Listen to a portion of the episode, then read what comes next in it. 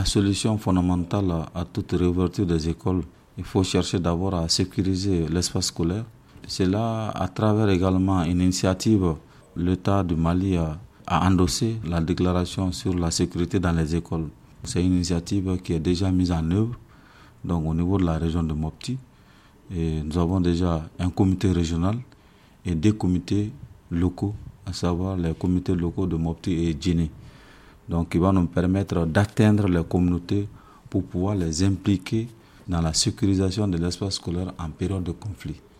Parce que le droit fondamental à, l'éducation est un droit inaliénable et qu'il faut que les parents, tous les acteurs se battent pour que les enfants puissent avoir accès à l'éducation en période de conflit, y compris euh, donc euh, les groupes armés. Il faut les sensibiliser à travers d'autres approches permettant de les atteindre, afin de les faire comprendre que la place de l'enfant c'est à l'école.